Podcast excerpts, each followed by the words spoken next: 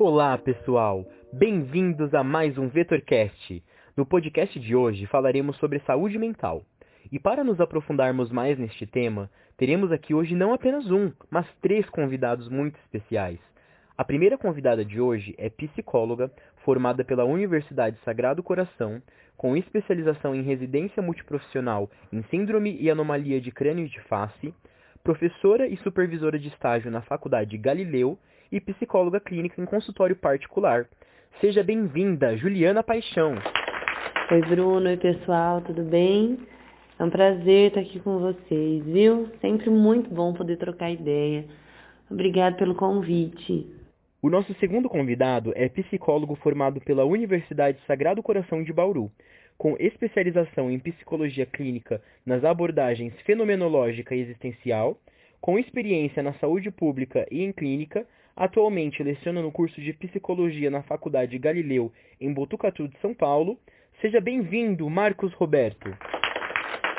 Olá a todas e todos. Agradeço o convite e a oportunidade de falar hoje sobre saúde mental com pessoas tão envolvidas no fazer da psicologia, Juliana, Érica, nesse momento histórico tão importante à saúde mental. A nossa terceira e última convidada de hoje é psicóloga com especialização em psicopatologia e saúde pública, mestrado e doutorado em psicologia da saúde, professora na Universidade São Judas e consultora em psicologia organizacional e do trabalho, com ênfase em saúde mental do trabalhador.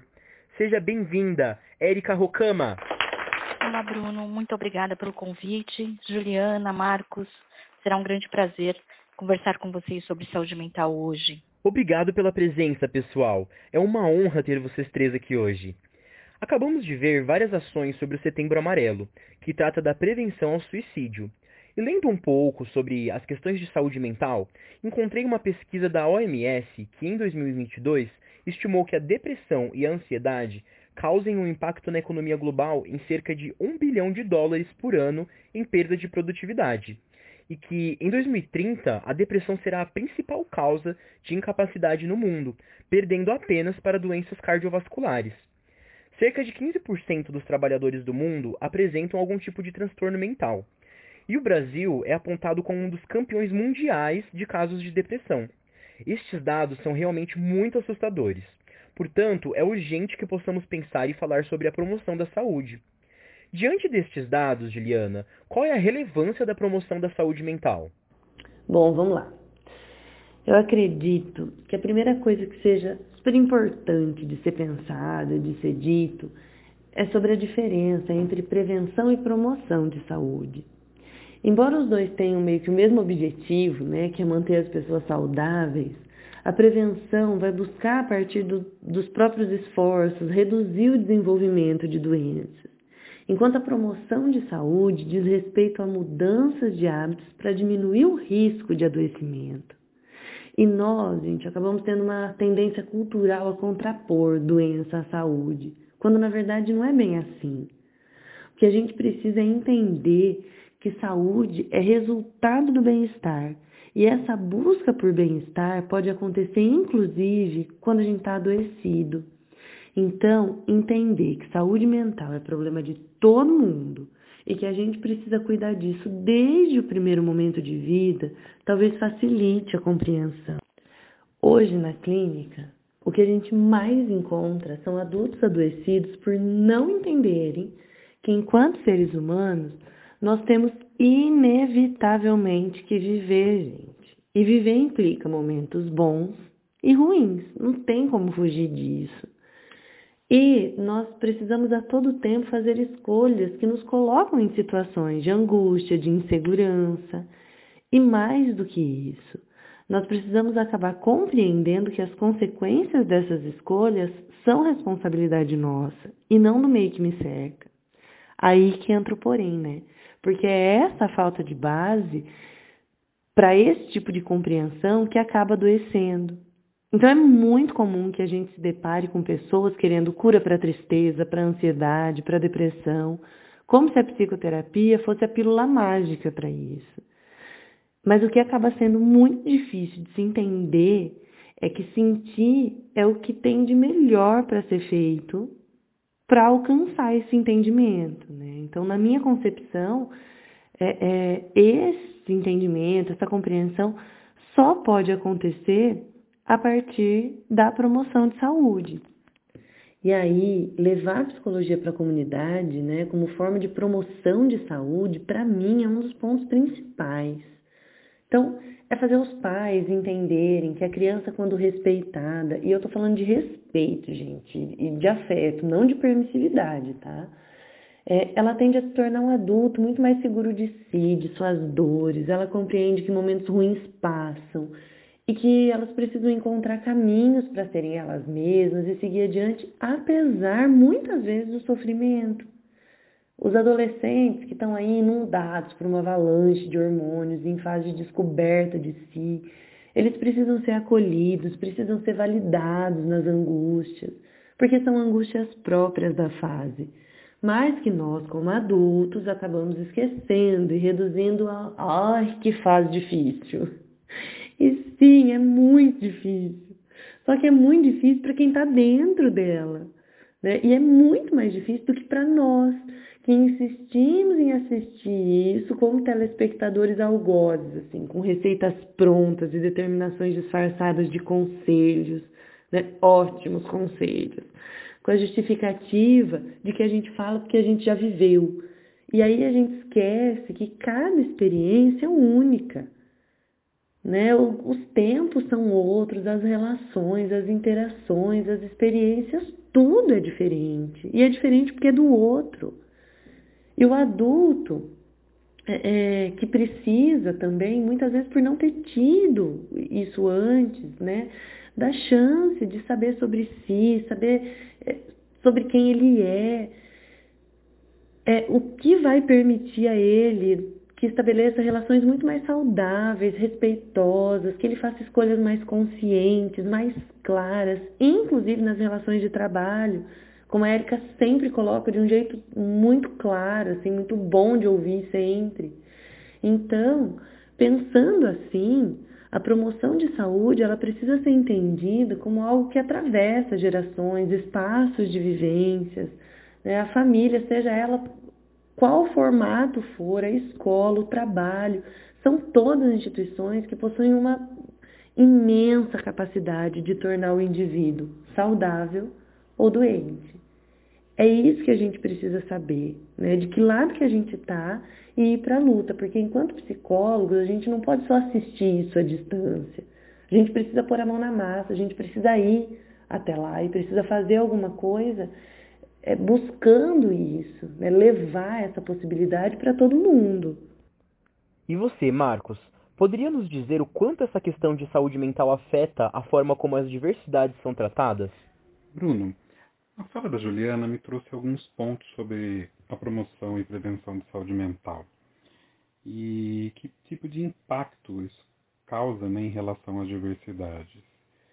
Quando a gente olha para a questão das diversidades, né, a gente percebe que a sociedade funciona como uma instituição. Ela é uma instituição. Só que isso passa batido.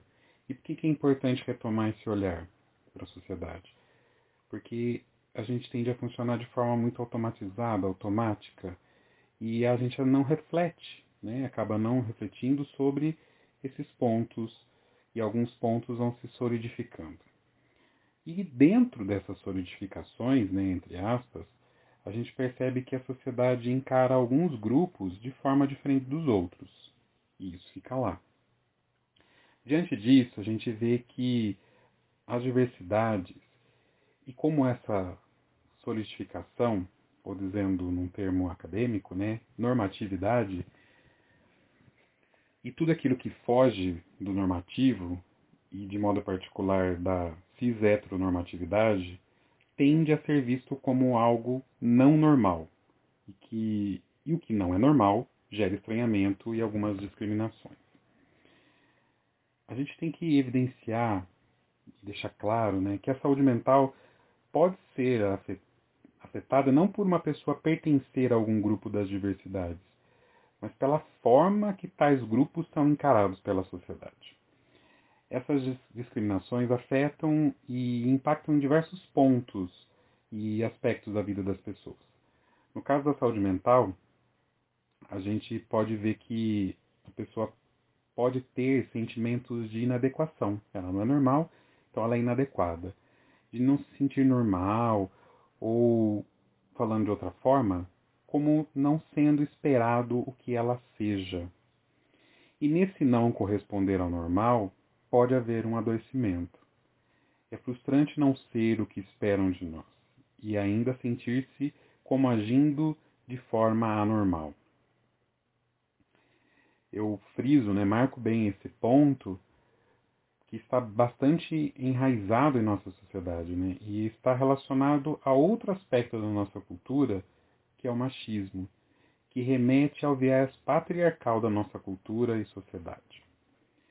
Por vezes, né, o tema do machismo ele está muito relacionado à opressão das mulheres e deixa de ser percebido como algo que possa gerar opressão e sofrimento também à sociedade como um todo. Dentro desse sofrimento que passa a ser infligido a todos, vemos que os homens tendem a vivenciar suas masculinidades, e eu digo masculinidades no plural, justamente para marcar como a forma de ser homem não tem apenas um modo de ser, mas, dentro dessas solidificações ou normatividades, propõe-se apenas um jeito e uma forma de ser homem. E isso gera alguns problemas. Como produção de saúde mental, né, vemos como prioritária a discussão sobre a construção das masculinidades pois isso diz respeito a todos e todas, a sociedade como um todo, não só as mulheres, não só os homens, mas as nossas relações e o nosso fazer como seres humanos. Érica, como a questão da saúde mental impacta as empresas? Nossa, muito interessante as falas da Juliana e do Marcos. E enquanto eles falavam, fiquei aqui pensando que não podemos esquecer que as mesmas pessoas que frequentam os nossos consultórios, com todas as suas particularidades, histórias, potenciais, diversidades, são as mesmas que constroem as empresas. E, portanto, precisamos romper com a ideia de somente um vínculo causal entre uma doença e um agente específico, como o trabalho, por exemplo. Lembrando que tanto as condições pessoais e sociais quanto as condições das organizações de trabalho impactam no processo de adoecer e sofrer no trabalho. Portanto, entender a construção do que é trabalho é um fator primordial para a saúde mental do trabalhador, pois o trabalho faz parte da nossa identidade. Por exemplo, quando você me apresentou, Bruno, você falou sobre uma Érica no trabalho não disse que, apesar de eu ser japonesa, gosto muito de churrasco. Estamos habituados a nos apresentarmos a partir do nosso trabalho. Então, a forma como encaro o meu trabalho vai impactar a forma como me vejo, a minha autoestima e a minha saúde mental, o que afetará o meu desempenho na empresa. Para além disso, precisamos prestar atenção, pois o trabalho também pode amplificar questões sociais que afetam negativamente a nossa saúde mental, incluindo a discriminação e a desigualdade trazida pelo Marcos, e tem impactos negativos na vida das pessoas. No entanto, ainda discutir ou divulgar a saúde mental continua sendo um tabu nos meios de trabalho em todo o mundo. É, é importante ressaltar que a área da saúde mental e do trabalho tem por finalidade estudar a dinâmica, a organização e os processos de trabalho por meio de ações diagnósticas, preventivas e terapêuticas. Lembrando ainda que a saúde mental não pode ser desconectada da saúde geral e dos programas de atenção à saúde do trabalhador, e também não deve enfatizar somente aspectos patogênicos, mas também orientar ações de, promoção de saúde dentro das empresas. Esse é um assunto tão sério que o diretor-geral da OMS afirma que é preciso se concentrar no efeito prejudicial que o trabalho pode ter em nossa saúde mental e que o bem-estar do trabalhador por si só é um bom motivo para as empresas agirem, uma vez que a má saúde mental também pode trazer um impacto debilitante no desempenho e na produtividade de uma pessoa. Então, pensar em tudo isso é também pensar nos impactos positivos de uma boa saúde mental, tanto para trabalhadores como para as empresas, pois pessoas saudáveis são mais felizes, produtivas e criativas, trazendo benefício para todos.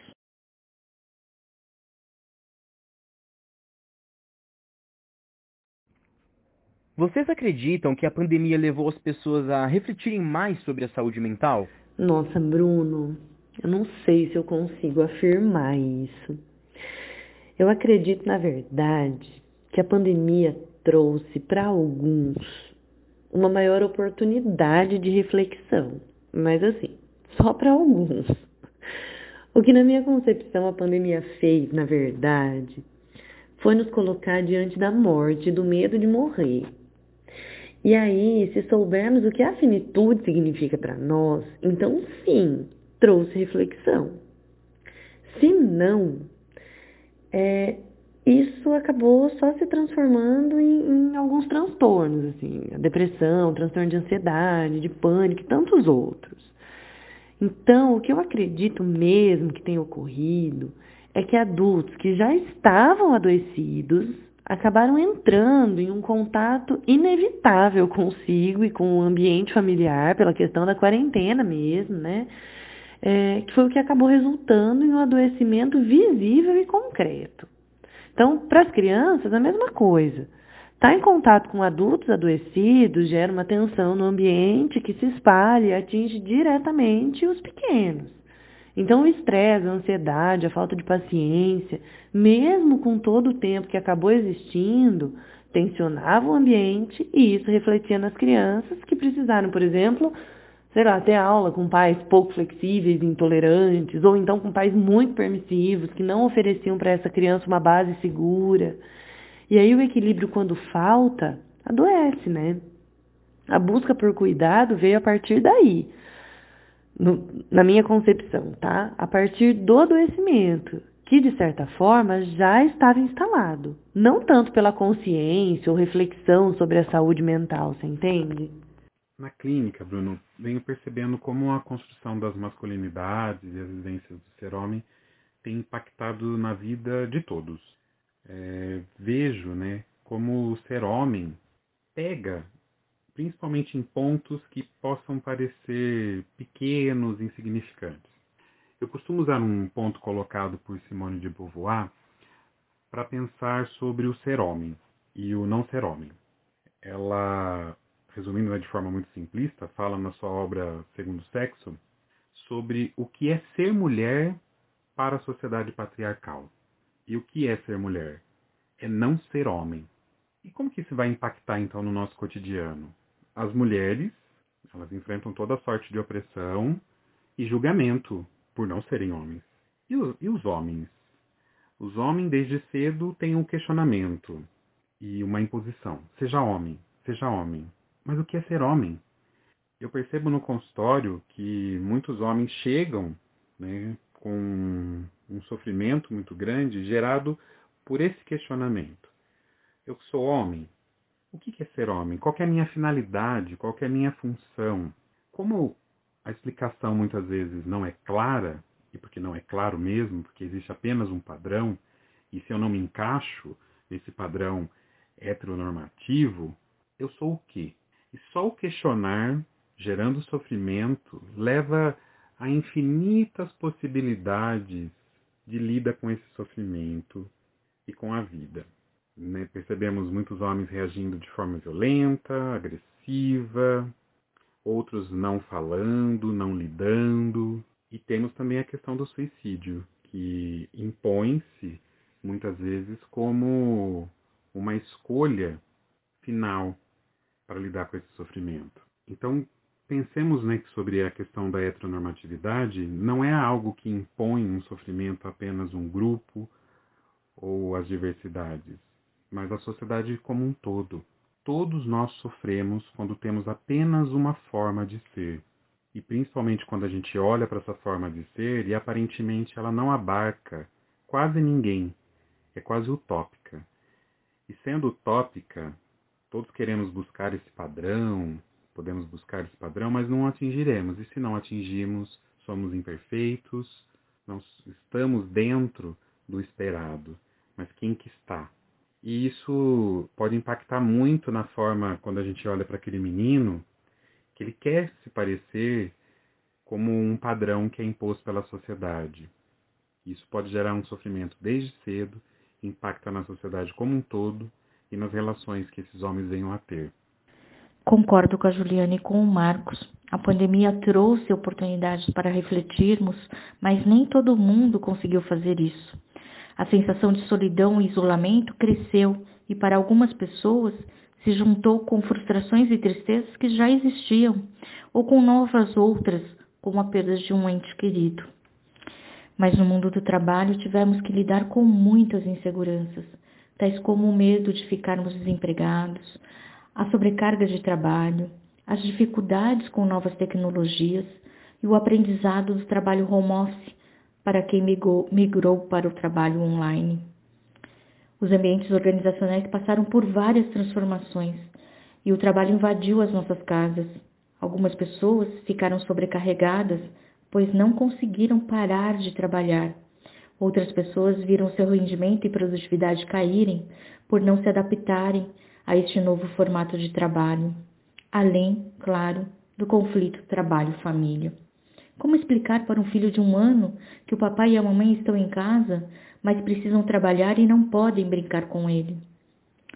Já os profissionais da saúde, os motoristas de ônibus, os trabalhadores chamados de serviços essenciais entraram em contato com o medo de contrair o vírus e com o medo da sua própria finitude, além de levar do medo, né, de levar esse vírus para dentro de suas casas. Sem contar as incertezas sobre o futuro, a ansiedade, depressão e síndrome do pânico que alguns deles desenvolveram ao longo da pandemia.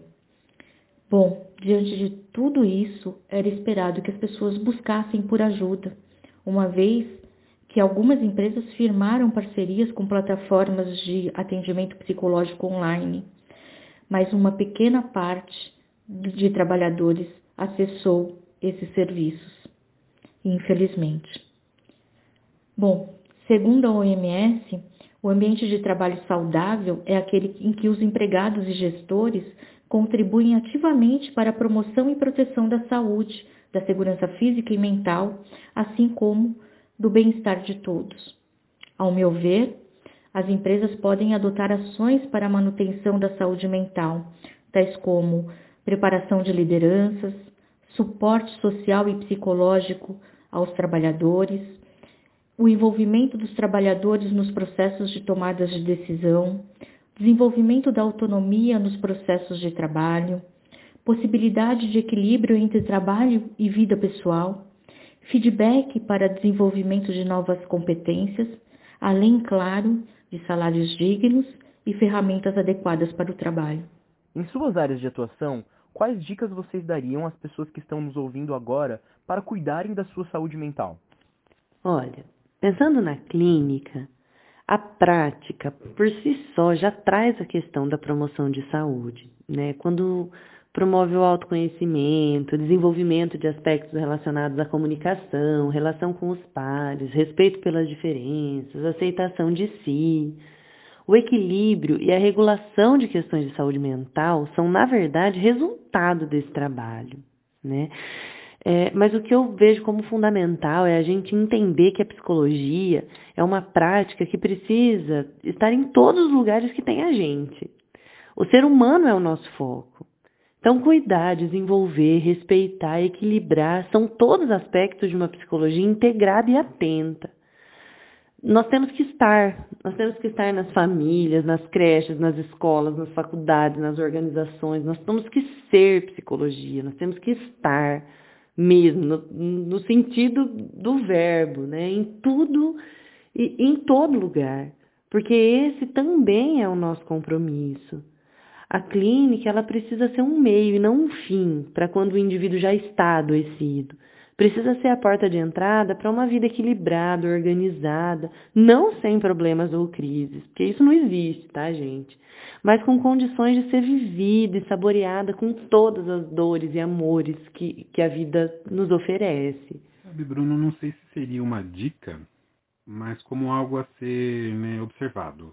Acho que complementando as falas das colegas, né, da Juliana e da Érica, é que respeitemos as singularidades de cada um e de modo efetivo e afetivo tenhamos empatia aos demais e respeitemos nossa própria singularidade, sem auto-infligir a violência que as solidificações e que as normatividades possam nos impor. Eu acho que isso é o mais importante. Termos respeito a si e respeito ao outro. De acordo com o filósofo sul-coreano Byung-Chul Han, em seu livro A Sociedade do Cansaço, parece que o mundo não nos dá a oportunidade de descansarmos e de ficarmos tristes, assim como de elaborarmos os lutos das pequenas perdas. O mundo quer que sejamos produtivos o tempo todo e, em algumas situações, nos tornamos escravos de nós mesmos. É importante parar, ter tempo para nós sempre nos perguntamos como fazer isso. Bom, não existe uma resposta pronta, uma vez que cada pessoa tem uma forma de encarar os seus problemas e lidar com eles. Mas é importante que possamos ter momentos de fazer o que gostamos, ter um tempo para nós. Algumas pessoas fazem cursos de aprimoramento, mestrado, doutorado, assim como eu, a Juliana, o Marcos. Outras Preferem meditar, jogar videogames, assistir séries e filmes, dançar, cantar, cozinhar e comer. Não existe o certo ou errado. Às vezes, precisamos rever os nossos planos e reconstruir estratégias. É importante lembrar que, apesar do mundo do trabalho solicitar que sejamos fortes o tempo todo, não precisamos ser. Cada um tem o seu tempo. Respeite o seu. Mudanças exigem tempo de adaptação e tempo para elaborarmos o luto de pequenas perdas, tais como, talvez, a perda de um emprego, a mudança de um departamento, mudanças organizacionais. Mas, acima de tudo, lembrem-se que cuidar de você é cuidar de quem você ama. Portanto, cuide-se e volte inteiro para sua família. E se não conseguir fazer isso sozinho, procure ajuda isso é um sinal de muita coragem e muita força no mundo em que não podemos mostrar as nossas vulnerabilidades. Pessoal, gostaria de agradecer imensamente pela contribuição de vocês aqui no VetorCast. Obrigado por esclarecerem tantos pontos e nos ajudarem a compreender mais sobre a saúde mental. Espero ver vocês aqui em breve novamente. Obrigado pela participação. Eu quem agradeço, Bruno. Que alegria foi estar aqui com vocês, viu? Um prazer imenso participar disso mesmo. Muito obrigada, Bruno, Érica, Marcos. Que possamos nos encontrar mais vezes, viu? Até logo. Agradeço novamente, né, Bruno, a editora Vetor, a oportunidade né, de poder falar sobre saúde mental e sobre temas tão importantes. E agradeço também por poder estar aqui, né, falando e ouvindo a Érica e a Juliana e que possamos né, acrescentar algo nesse tema que é tão importante e tão caro né, a nós da psicologia. Bruno, muito obrigada pelo convite. Juliana, Marcos, muito obrigada pelo bate-papo tão rico e tão importante para todos nós. Até breve.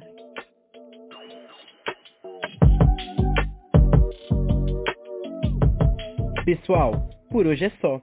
Obrigado por terem nos acompanhado mais uma vez. E lembrem-se, nos sigam nas redes sociais para ficarem por dentro de todo o nosso conteúdo. No Instagram, arroba Vetor Editora, no Facebook, Vetor Editora. Obrigado por terem nos acompanhado e até o próximo episódio. Vetor Editora, presente na sua vida.